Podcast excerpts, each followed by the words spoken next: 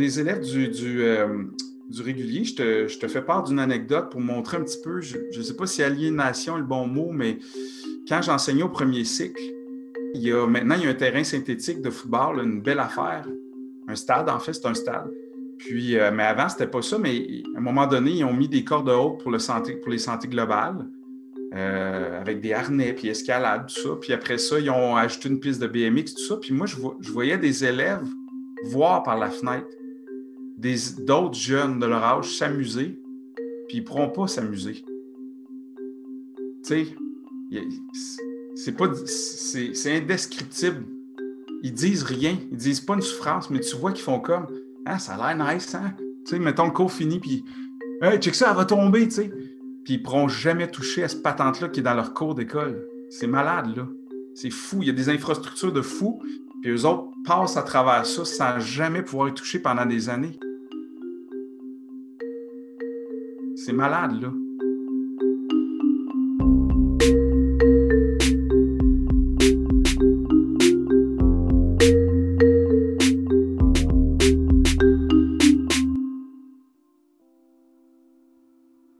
Celui que vous venez d'entendre, c'est Daniel. Daniel y enseigne l'univers social depuis une vingtaine d'années dans une école secondaire publique qui est reconnue pour ses programmes sélectifs de sport-études et de santé globale. La scène décrite par Daniel, c'est une scène de violence. Une violence qui ne laisse pas de marque physique, une violence qui paraît pas, mais une violence quand même. Celle d'un système qui a normalisé les inégalités sociales, une violence qui sépare les bons des moins bons, qui sépare les gagnants des perdants. En sociologie, on appelle ça la violence symbolique c'est-à-dire une violence cachée, qui permet à certains rapports de domination, certains privilèges ou injustices de se maintenir et d'avoir l'air naturel et tout à fait normal.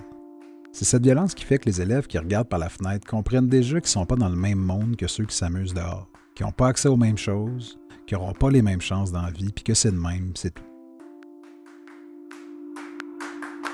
Vous écoutez Distance sociale, carnet d'un sociologue ambulant. Et je suis votre hôte, Christophe Allaire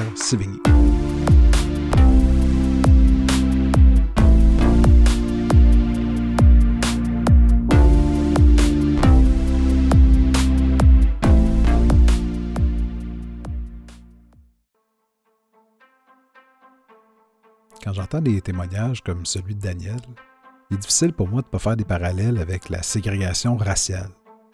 C'est-à-dire avec ces images-là qu'on a vues des milliers de fois dans un film ou dans un livre, de séparation de lieux publics en fonction de l'appartenance ethnique ou raciale.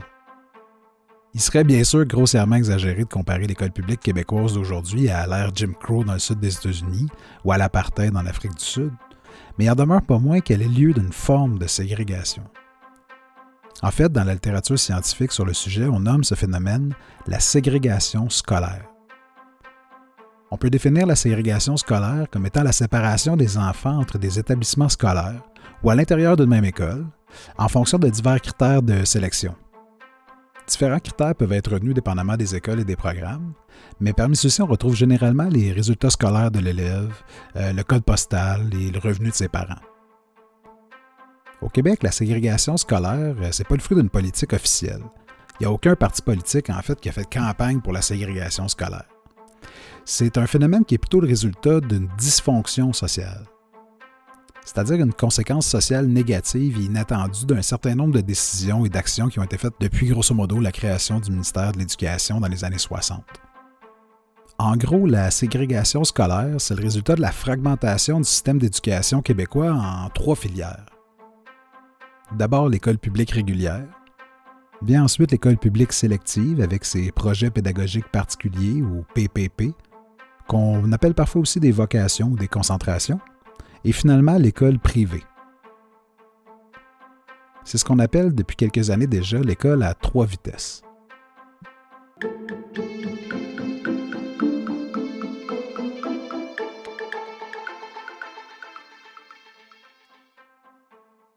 Dans la vie de tous les jours, j'enseigne la sociologie au niveau collégial.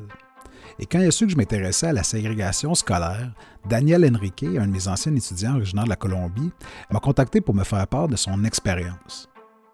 Cet étudiant-là, qui est maintenant rendu à l'université, a fréquenté une école secondaire publique dans le programme d'études internationales, qu'on appelle communément le PEI, et qui est reconnu comme un des programmes sélectifs les plus prestigieux de l'école publique québécoise. En allant sur le site web de l'ancienne école de Daniel Henrique, on peut tomber sur une vidéo qui présente le programme. En voici un extrait. Laissez-moi vous parler d'un jeune homme que je connais. Il s'appelle Max. Fais coucou à la caméra, Max. Voyez à quel point ce grand gaillard est sûr de lui, épanoui et équilibré. C'est beau à voir, n'est-ce pas? Eh bien, sachez que ce n'est pas encore tout à fait le cas. Pour l'instant, Max est comme les autres jeunes de son âge, plutôt intimidé à l'idée d'arriver au secondaire. Mais cela ne l'empêche pas d'être réellement fébrile de commencer l'aventure du programme d'éducation internationale. Dès les premières semaines, Max rencontrera plusieurs jeunes de son âge qui partageront les mêmes passions que lui et qui lui en feront même découvrir de nouvelles. Tous les outils lui seront fournis afin qu'il devienne une personne autonome et un meilleur citoyen impliqué activement dans sa communauté. Il deviendra alors un citoyen du monde. Il est difficile de ne pas se laisser emporter par l'enthousiasme en entendant cette pub.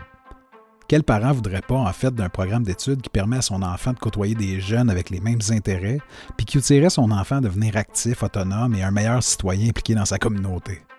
Mais ce que Daniel Henrique avait à me dire détonne un peu avec le ton de la pub? On l'écoute.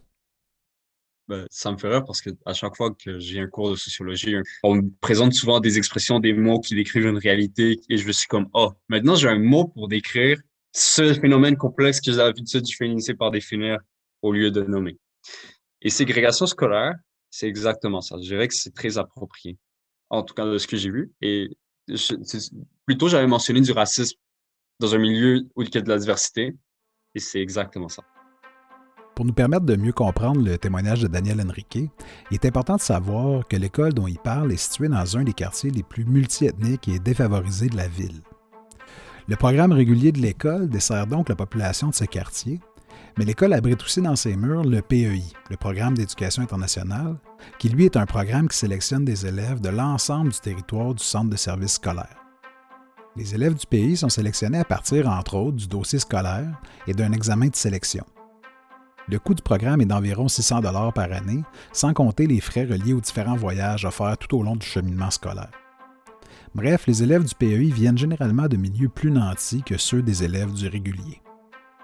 C'est à partir de son expérience en tant qu'immigrant dans le PEI et de la dynamique qu'il a observée dans l'école entre les élèves du PEI et les élèves du régulier que Daniel Henrique a réalisé que la notion de ségrégation scolaire s'appliquait à ce qu'il avait vécu il y a un certain élitisme. Élitisme, ça serait le mot qui le décrirait le mieux. Élitisme entre le programme international et le programme régulier.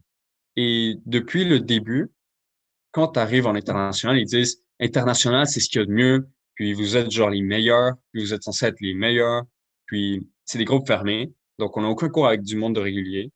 Euh, c'est presque isolé, c'est presque séparé. Euh, certains cours, on, on, a avec du monde de régulier, mais c'est presque deux troupeaux distincts la majorité des gens dans le programme, c'est pas leur école de quartier. C'est quand même homogène comme groupe. Est-ce que, quand tu dis homogène, c'est homogène, de quelle manière tu décrirais cette euh, homogénéité-là dans un groupe du PEI? Euh, blanc, classe moyenne. et, c'était, pour moi, c'était difficile. Je me sentais isolé dans le programme et dans l'école.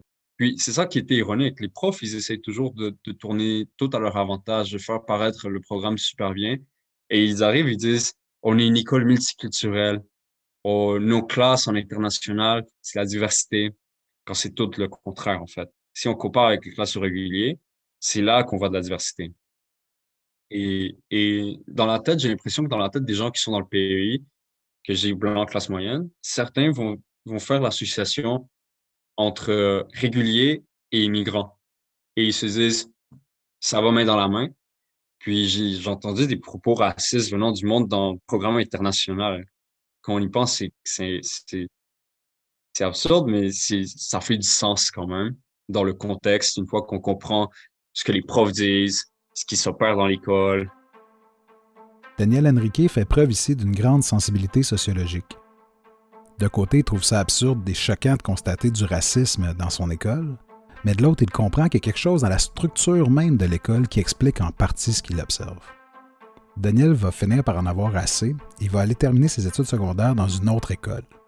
Paradoxalement, dans une école privée pour garçons.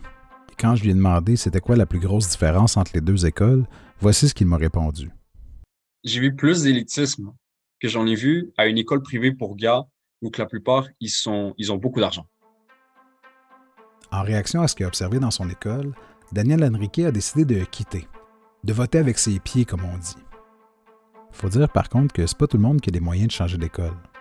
Pour les jeunes dont les parents n'ont pas les moyens de les inscrire dans un programme sélectif, ben, l'école est déterminée par le code postal.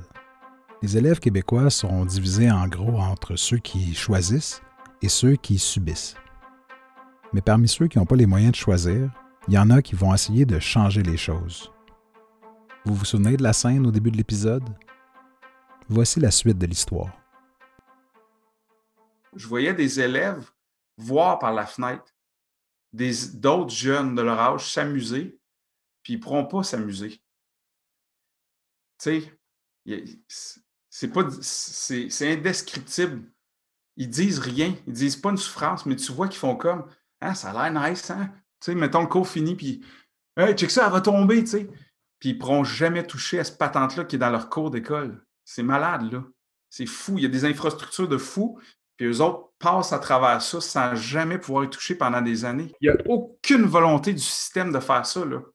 Et il y a peu de gens qui veulent voir ça. Mais moi, quand je vois ça, quand j'ai vu ça, je te le raconte, mais pour moi, c'est un sentiment d'aliénation pour ces jeunes-là. Fait qu'il y a une mixité dans l'école, mais ils voient qu'il y a quelque chose qui ne marche pas. Euh. Puis ça a amené des conflits dans l'école qui ont été réglés parce que la direction de l'école était habile, tout ça, mais il y, a, déjà eu des jeunes à un moment donné qui commençaient à faire des actions, puis ça brassait, mais ils ont été sévèrement réprimés, changés d'école. Euh.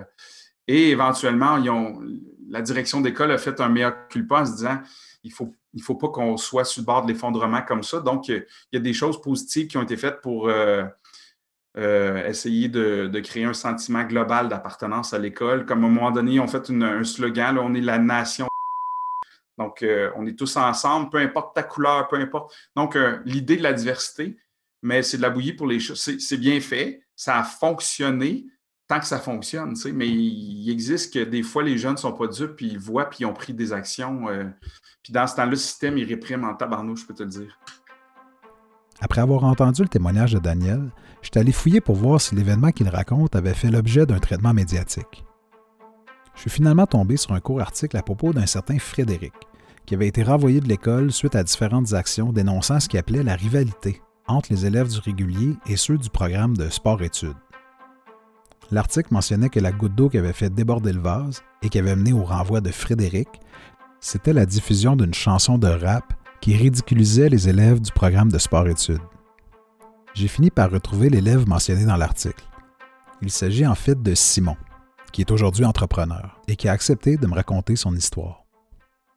Euh, nous, nous c'était régulier parce que ça coûtait quand même un petit peu cher. Euh, on était deux, fait que c'était comme ça montait vite. Là. Je pense que c'était 2000 dans le temps. Là. Je sais pas si ça a augmenté, mais fait que, c'était comme 4000 par année pour aller au, public. C'était comme pas dans les moyens de nos parents. Puis, euh... fait que c'est ça. Au, secondaire 1, 2, il n'y avait pas trop de problèmes. Ça allait bien. C'était, assez mixé. Mais on voyait déjà que ça créait comme une espèce de, division puis de, classe. Comme moi, j'ai tout appelé ça des mini-sociétés. Il y avait comme deux classes sociales. les J'appelais ça les pauvres puis les riches dans le temps. Il y avait comme tout le temps les, groupes de sport-études ensemble, ils étaient plus amis, puis les groupes de réguliers aussi plus amis. Là, ça crée deux, euh, deux espèces de clans. Ça, je pense que ça existait depuis longtemps parce que on avait des amis un peu plus vieux qui nous disaient ça dans le temps aussi. Ah, vous allez voir, il y a comme les sports-études, puis il y a les réguliers. Là. Puis là, les deux, ils s'aiment pas. C'était vraiment, tu sais, en secondaire 3, 3 4, 5, là, on le voyait vraiment qu'il y avait comme une espèce d'attitude euh, comme hostile entre les deux groupes. C'était comme euh, ça ne s'améliorait pas. Là. Et tu pourrais-tu me dire, quand tu dis que les gens ne s'aimaient pas ou euh, que c'était hostile, ça, se manifestait comment, ça? tu le sentais comment? Ça se voyait comment? ça se vivait comment? Ben, il y avait gros. Tu sais, on était au secondaire, c'était un temps aussi, là, mais tu sais, c'était des jokes sur les pauvres, là, des, des préjugés de. il y avait des préjugés sur chacun des bars. Il y avait. C'était des espèces de jokes de même. Les, les bougons. Il y avait comme les bougons, ça c'était les pauvres, puis les, euh, les riches, c'était comme les fraîchiers qu'on les appelait, là, mais c'était comme des insultes euh, de classe comme ça. Là. Moi, je m'en souviens d'une fois, mon ami passait dans le couloir. Là, il y avait justement un sport étude qui, qui, insultait le fait qu'il avait acheté son manteau comme pas assez cher, là, puis euh, des, des, choses comme ça, là, des, des, insultes d'argent autour de l'argent. Nous, on, a, nous, on que c'était injuste aussi là, que tu puisses payer puis pour avoir comme. Euh, nous autres, on aurait aimé ça faire du sport le matin, plus euh, deux heures, puis avoir des horaires comme ça, puis être mieux encadré. Puis, mais tu sais, je pense que c'était pas à la chance de tout le monde. Fait que là, on sentait que nous autres, mais en tout cas, moi, je sentais que c'était comme. Il y avait comme une espèce de d'injustice, puis de. Sais, que le portefeuille, il parlait, puis que si tu n'avais pas d'argent, mais tu passais à côté de, des avantages de ton sport études, puis des. Euh, toute les, la, chance que tu peux avoir, mettons, d'être là-dedans. Comme c'était le cas aussi pour Daniel Henrique, l'expérience scolaire de Simon est caractérisée par une distinction entre les élèves du régulier et ceux de programmes sélectifs. Et avec cette distinction-là vient aussi des identités différentes. Si d'un côté, les élèves de sport-études ou SPO ont une identité positive dans l'école, renforcée par la promotion et la mise en valeur de l'excellence sportive, par exemple, les élèves du régulier ont une identité dévalorisée. Et ce, pas seulement par les élèves eux-mêmes, mais aussi par les profs. Puis moi, je te dis que quand on dit regular dans mon école, c'est dit, là. Hein, c'est comme dire que quelqu'un, c'est un esti BS. Quand tu dis regular, des groupes de BS, personne ne va dire esti BS, tu ne peux pas dire ça. Mais si tu dis, je m'en vais, ou dans ma tâche, j'ai deux groupes de regular, ça se dit de même, veux, veux pas. Ce que ça veut dire, c'est que ton expérience de parent, ton expérience de prof fait que je veux rien savoir d'enseigner à cette, cette gang-là. Ce que dit Daniel ici est dur à entendre, comme parent et comme citoyen. Mais ce que dit ici Daniel candidement, je l'ai entendu de la bouche de plein de profs qui ont préféré rester sous le couvert de l'anonymat. En sociologie, on utilise la notion de stigmate pour parler d'une marque de discrédit ou d'une identité sociale négative qu'on assigne à certaines catégories de personnes. Et on nomme la stigmatisation le processus par lequel on applique ces étiquettes négatives. Et si on en croit les témoignages entendus jusqu'ici dans cet épisode, eh bien les élèves du régulier sont les porteurs d'un stigmate et, par le fait même, victime d'une certaine forme de stigmatisation. Si Daniel se permet de dire tout haut ce que d'autres pensent tout bas, il ne partage pas cette vision négative des élèves du régulier. Moi, je trouve ça très, très, très préoccupant. Puis euh, en même temps, moi, je n'aborde pas mon métier comme un missionnaire. Fait quand j'enseigne au régulier, j'essaie pas de. Je suis, euh, suis pas cynique avec la situation. J'essaie d'être lucide, mais quand je suis avec eux, pour moi, c'est des personnes à part entière, puis il y a un plaisir à avoir. J'arrive vraiment euh, comme ça. Moi, j'arrive pas avec une vision péjorative, mais c'est vrai que je sens qu'ils ont ce stigmate-là. C'est vraiment préoccupant. Si Daniel ne partage pas cette vision péjorative envers les élèves du régulier, il en demeure pas moins que cette identité négative est produite par l'organisation du système scolaire, par la manière dont l'école est structurée. C'est d'ailleurs une loi sociologique que les structures objectives du monde social influencent grandement les structures mentales des individus. En gros, les différences de privilèges et de statut octroyés par la structure de l'école, les groupes divisés selon le programme scolaire, l'accès différencié aux infrastructures sportives, le regard différent porté par les enseignants, etc., s'inscrivent dans les structures mentales des individus de manière quasi automatique. En allant à l'école, on finit par voir le monde comme étant divisé entre les SPO et les réguliers, entre les fraîchiers et les bougons. Et ces identités, en retour, conduisent à adopter certains comportements. Généralement, la stigmatisation conduit à un repli sur soi, à une adoption passive des attentes sociales. Mais dans d'autres conditions, la stigmatisation peut conduire à une réappropriation de l'identité négative en une identité positive, en une forme de rébellion. Ça, c'était assez violent des fois. il y avait des. C'était comme ça, c'était des insultes. Là, on s'insultait entre des gens de sport études puis nous. Fait que maintenant, on, avait un petit, on était un petit peu tannés. Euh, on avait parti en marge de ça comme une, une page parce qu'on sentait qu'il y avait comme des injustices à l'école puis des trucs euh, qu'on ne savait pas expliquer puis qu'on trouvait un petit peu euh, qu'on ne sentait pas écouter. Là. Fait qu'on avait parti une page sur Facebook. Là, on écrivait des articles. C'était pas très. Euh, c'était pas de, de, calibre journalistique, là, mais on écrivait des articles sur qu'est-ce qu'on vivait, puis pour faire bouger la direction. Là. Je me qu'on avait écrit justement, c'était notre meilleur coup, on avait écrit comme un, un article sur la, la, rivalité entre les sports études et les réguliers, puis on avait même donné des pistes de réflexion. Là. Tu sais, nous autres, on était jeunes, mais on savait c'était quoi le problème, c'était qu'on n'était pas, tu sais, il y avait comme, personne n'était mixé, il y avait sport études puis régulier d'un bord, mais il n'y avait personne qui. Il n'y avait pas de classe mixte Ça, ça, c'était le gros problème. là. Sinon, on avait donné ça comme piste de réflexion. Puis on trouvait ça très logique de commencer à s'attaquer au problème de cette manière-là. Au lieu de baisser la tête et d'accepter leur identité négative, Simon et ses amis se sont mis à vouloir changer les choses. Mais se sentant pas écoutés, ils vont entreprendre à la fin de leur secondaire 5 une dernière action. C'est cette action qui va valoir à Simon une expulsion. On voulait, on voulait reprendre notre place puis dire euh, qu'on n'était pas d'accord sur bien des affaires. Puis on voulait dénoncer la- l'attitude des sports-études qu'on sentait euh, mauvaise à notre égard. Fait que sais, ça, c'était le, le point de départ pour la, une chanson qu'on avait écrite avec des amis. C'était notre, dernière action. C'était en fin d'année. Puis on voulait comme remettre notre place. Puis en même temps, on voulait, euh, on voulait dénoncer un peu, là, puis mettre à- au jour euh, l'espèce de rivalité qui, euh, qui se donnait depuis des années. là. On voulait être quelque chose qui choquait, puis qui allait être un peu viral, puis qui, euh, puis qui montrait un peu le- l'espèce de, de rivalité qu'il pouvait avoir. Let's go. I'm in love with this photo. I'm in love with this photo. Le menton toujours haut, haut, haut. De l'argent, j'en ai gros, gros.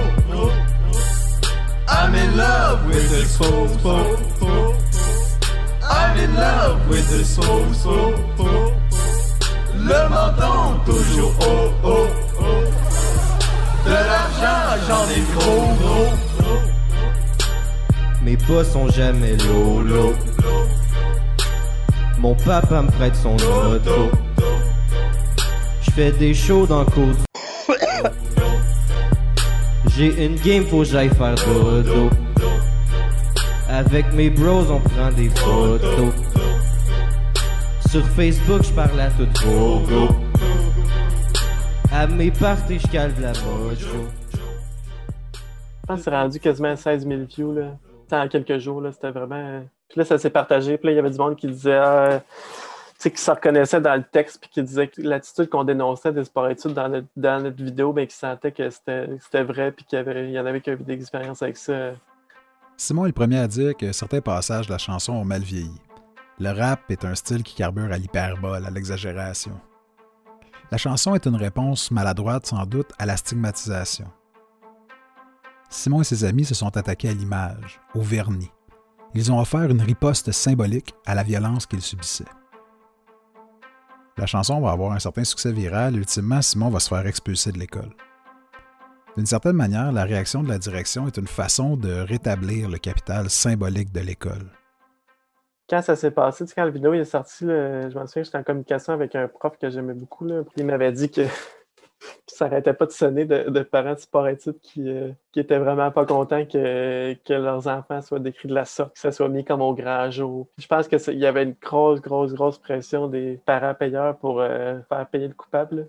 je pense que je pense c'est clair que ça allait jouer. Là.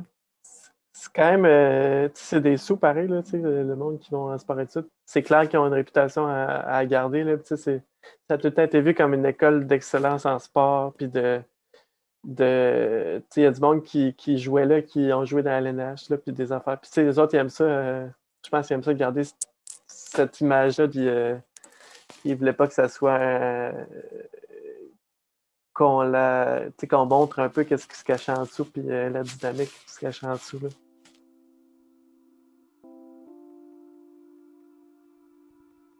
On a vu dans cet épisode-ci comment la ségrégation scolaire est en fait une forme de violence. Une violence qui est subie par différents jeunes dans nos écoles. On a entendu les témoignages de deux de ces victimes de cette violence-là. D'abord Daniel, qui a été victime de ce qu'il nomme lui-même une forme de racisme et d'élitisme dans son école secondaire. Et le témoignage de Simon. Simon qui a vécu euh, ce qu'on pourrait appeler du classisme ou en fait une discrimination basée sur euh, son statut économique. Avec l'histoire de Simon, on a aussi vu comment le système réagit lorsqu'on remet en question des choses qui sont considérées comme étant normales.